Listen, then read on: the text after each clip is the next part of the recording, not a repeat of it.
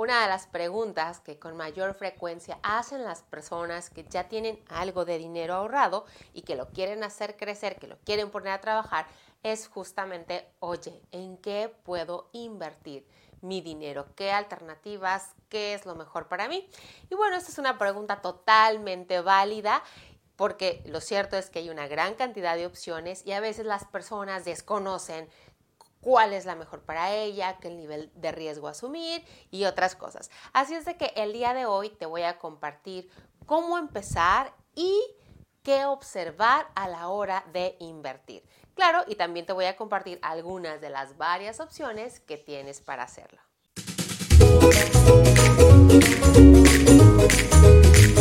Cuando las personas preguntan en qué invertir, lo hacen porque de alguna manera tienen esa noción de que existen muchas alternativas que les son desconocidas y tienen esa necesidad o esa curiosidad de entender la relación correcta entre riesgo y rendimiento que debieran de asumir para obtener el rendimiento que, que, se pueda obtener en cada una de las alternativas. Y esto es bastante sano porque hay que partir de esta base.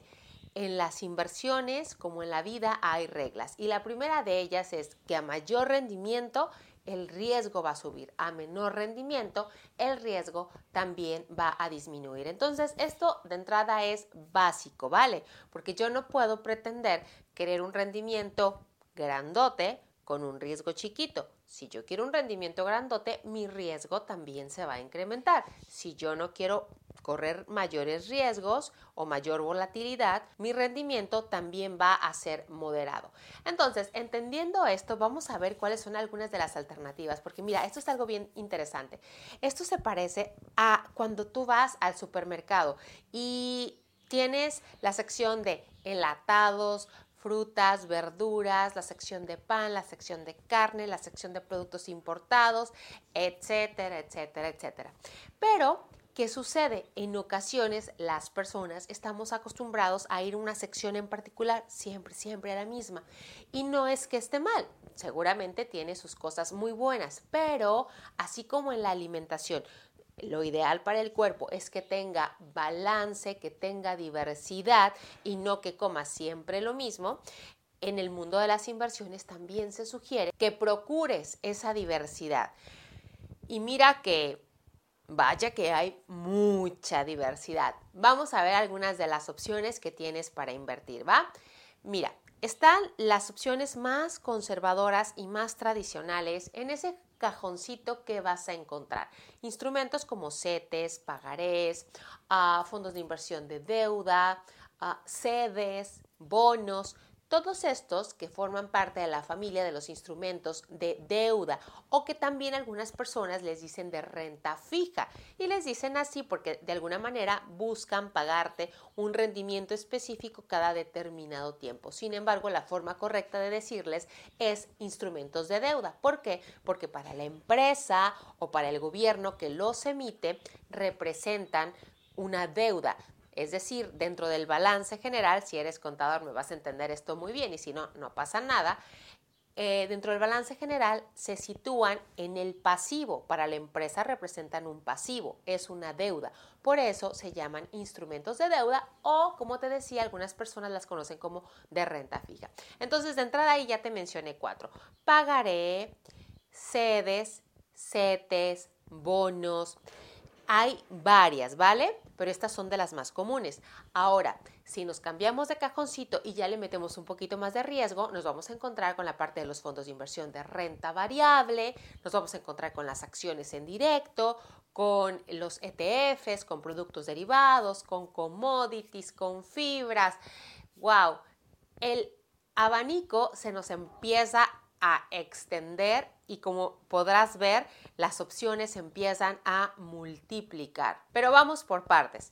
¿Qué son los fondos de inversión de renta variable? Básicamente son las canastas que adentro de ellas, hace cuenta la canasta del mandado que le metes eh, verdura, un poquito de carne, un poquito de pan y haces como una combinación de lo que vas a consumir en la semana. Los fondos de inversión también son una combinación de diferentes instrumentos y Fíjate, en el país existen más de 500 fondos de inversión uh, entre todas las instituciones del país eh, autorizadas para ofrecerlos y considerando los diferentes tipos de fondos de inversión o las diferentes canastas, más o menos existen sobre 500, si no es que un poco más.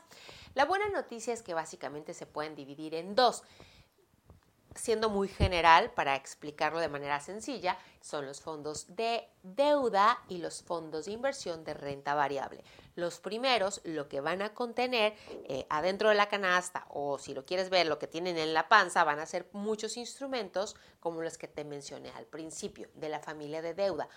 Bonos, CETES, bondes, pagarés, lo que forma parte de los instrumentos de deuda.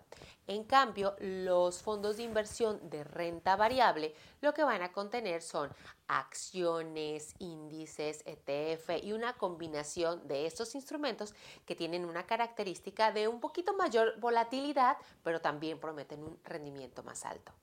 Ahora, ¿qué son los ETFs? Los ETFs son productos muy parecidos a los fondos de inversión, pero son como un híbrido entre los fondos de inversión y las acciones. Es decir, en los ETFs tú conoces en el momento en el que compras el precio al que estás comprando o al que estás vendiendo cosa que no sucede en los fondos de inversión porque muchas veces conoces el precio hasta el siguiente día.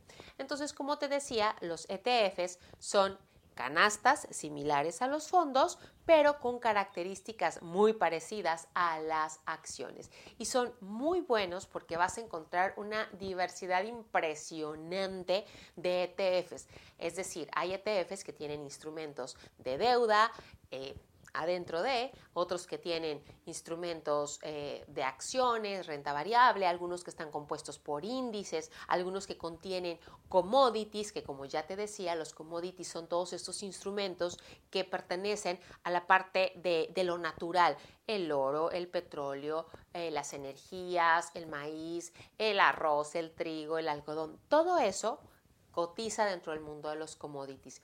Entonces, si a ti te llama la atención el oro, por ejemplo, puedes comprarte un ETF que siga al precio del oro. Así, si este sube un 20%, supongamos, tu ETF también va a subir en la misma proporción sin necesidad de que tú tengas, por ejemplo, el centenario físico guardado en tu casa. De hecho, en el mundo de las acciones, fíjate, te voy a dar un dato, en la bolsa mexicana hoy por hoy cotizan poco menos de 150 empresas. Entonces, fíjate, ya traías 500 opciones de fondos de inversión para invertir, ¿vale? Más 150 empresas que cotizan en la bolsa mexicana. Y a eso súmale más o menos unas mil opciones adicionales de instrumentos que cotizan en una partecita que se llama SIC dentro de la Bolsa Mexicana de Valores y que te da acceso a las empresas que cotizan en otras partes del mundo, a los ETFs que están direccionados o que cotizan también en otras partes del mundo, no aquí en México. Eh, los ETFs, la verdad es que son bastante eh, atractivos porque, por ejemplo, un ETF que cotiza aquí en México es el NAFTRAC, que sigue a la Bolsa Mexicana de Valores, a su índice, al, al índice de precios y cotizaciones, que son las 35 empresas más representativas de toda la Bolsa Mexicana. Entonces, si tú no quieres invertir en cada una de las 35, te compras el ETF y de alguna manera ya estás invertida en estas 35 que son las más representativas. Por el contrario, si dices, no, yo prefiero invertir en la bolsa de Estados Unidos, perfecto. Y el, el, índice de la bolsa de Estados Unidos, la de Nueva York, que es una de las más importantes a nivel mundial, el índice está compuesto por 500 de las empresas más representativas que cotizan en la bolsa. Es el índice S&P 500. Y tú, por medio de un ETF, podrías crecer junto con el índice al comprar algún ETF que replique a este indicador. Entonces, como podrás ver, eh, las canastas, en este caso los ETF, son bastante ah, atractivos por su diversidad a la hora de poderte brindar opciones de inversión. Entonces, bueno, regresemos a la parte de los números. Más de 500 fondos de inversión, más de 150 opciones que tienes para invertir en el mercado mexicano y más de mil opciones para invertir en instrumentos que cotizan fuera de México.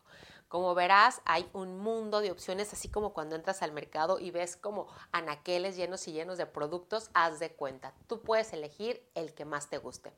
Ahora vamos a pasar a otro tipo de instrumentos y son los bienes raíces que cotizan dentro del sistema financiero que se llaman fibras.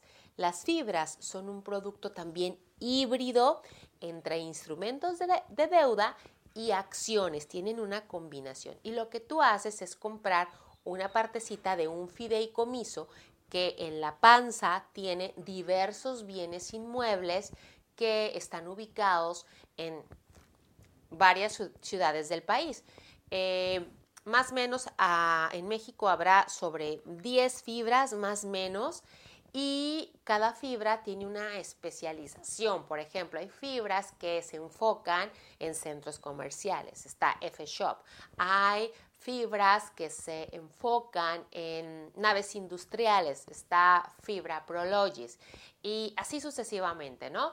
Entonces tú cuando inviertes en la fibra, lo que haces es comprar un pedacito de este fideicomiso que gana justamente de poner a rentar el inmueble y de alguna manera tú empiezas a ganar también de esa utilidad.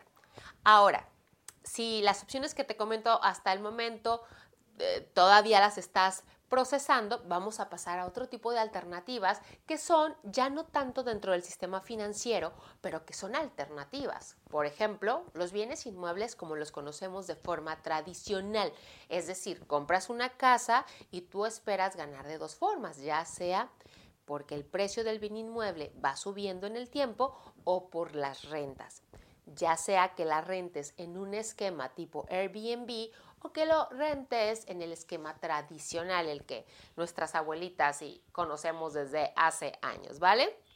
Ahora, fíjate cuántas opciones llevamos ya dentro del sistema financiero y ahora te he empezado a platicar de las que están como paralelas o no tan dentro del sistema financiero, pero que son otras opciones.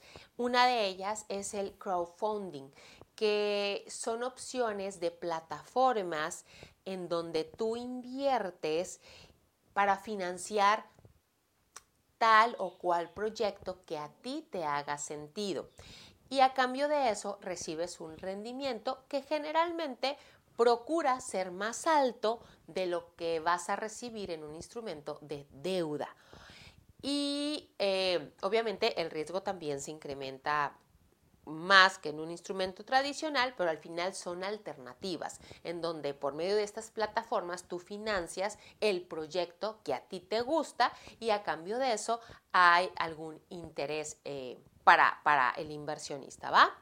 Ahora, vámonos con otros tipos de inversiones. ¿Qué me dices del oro? Cuando lo compras físico, llámese por medio de centenarios, de monedas, es otra forma de invertir. Claro, aquí traes el tema de, bueno, cómo los vas a custodiar, cómo los vas a cuidar, porque no sé si sepas, si un centenario se te raya, pierde, va perdiendo valor. Entonces hay que cuidarlos y custodiarlos y eso ya te toca a ti. También están las inversiones en las obras de arte, que con el tiempo van subiendo de, de valor. ¿Y qué otro tipo de inversiones tenemos? Bueno, las que podemos hacer en negocios personales, llámese por medio de un multinivel o llámese por medio de algún negocio donde tú vendas productos ah, físicos o algún servicio. Como verás, el abanico de opciones dentro y fuera del sistema es bastante amplio. ¿Cuál es mejor? La verdad es que ninguno se puede llevar las cinco estrellas todo el tiempo. ¿Por qué? Porque se van moviendo conforme se comportan los ciclos económicos de la economía. Por esa razón es muy conveniente que estés diversificado. Al final no podemos prever la intensidad con la que llegará el siguiente ciclo económico y sus características para podernos cargar a tal instrumento en particular, pero lo que sí podemos hacer es al diversificarnos, proteger nuestro patrimonio y nuestro ahorro y también buscar llevarnos los beneficios o lo mejor de cada alternativa de inversión. Pero de entrada, algo que tú tienes que considerar es que a mayor riesgo va a haber más rendimiento. Ejemplo concreto, va a ser muy diferente el rendimiento que tú vas a obtener en un instrumento de deuda en donde tú lo único que haces es llevar el dinero al banco y te regresas a tu casa a descansar, va a ser muy diferente al rendimiento que puedes obtener a la hora de que tú pones en marcha tu propio negocio y donde tú tienes que dedicar horas hombre, ah, tienes que estar bien listo con la parte de estrategias, marketing, ventas, colaboradores, impuestos, etcétera, etcétera. Esto te requiere más, tiene más riesgo para ti, pero también te promete un mayor rendimiento. Entonces, esa es básicamente la regla en las inversiones, entender que a mayor riesgo va a ser más alto en rendimiento. Ahora, si vas empezando, ¿cómo puedes hacerlo? Si nunca has invertido en nada, te sugiero considerar la página de cetesdirecto.com es una página de gobierno en donde puedes invertir en los instrumentos más conservadores en tanto, número uno, tu monto de inversión es más alto o en tanto empiezas a formarte e informarte, educarte en otro tipo de inversiones que te puedan dar un rendimiento mayor. Ahora, ¿qué vas a observar? Que tienes que tener presente, número uno, que la alternativa en la que estás invirtiendo genere por arriba del nivel de inflación. Ese cómo lo vas a revisar, generalmente lo están mm, diciendo en las noticias con frecuencia. Y si no, en la página de Banco de México también podrás saber el nivel de inflación que está proyectado para el año. Y número dos, ¿qué tienes que tomar en cuenta? Que eso en lo que inviertas, tú lo entiendas, que entiendas cuál es la mecánica, sus características, sus pros y sus contras. Ah, ok, ya lo entendí, aún así me interesa y quiero invertir en él. Y bueno, como te podrás dar cuenta, esto es todo un mundo. Espero que la información que te di te sirva para ir ampliando esta información. En los comentarios te dejaré algunas ligas para algunos otros recursos que creo que te podrían seguir ayudando. Y bueno, nada, es un gusto tenerte por aquí y nos vemos próximamente.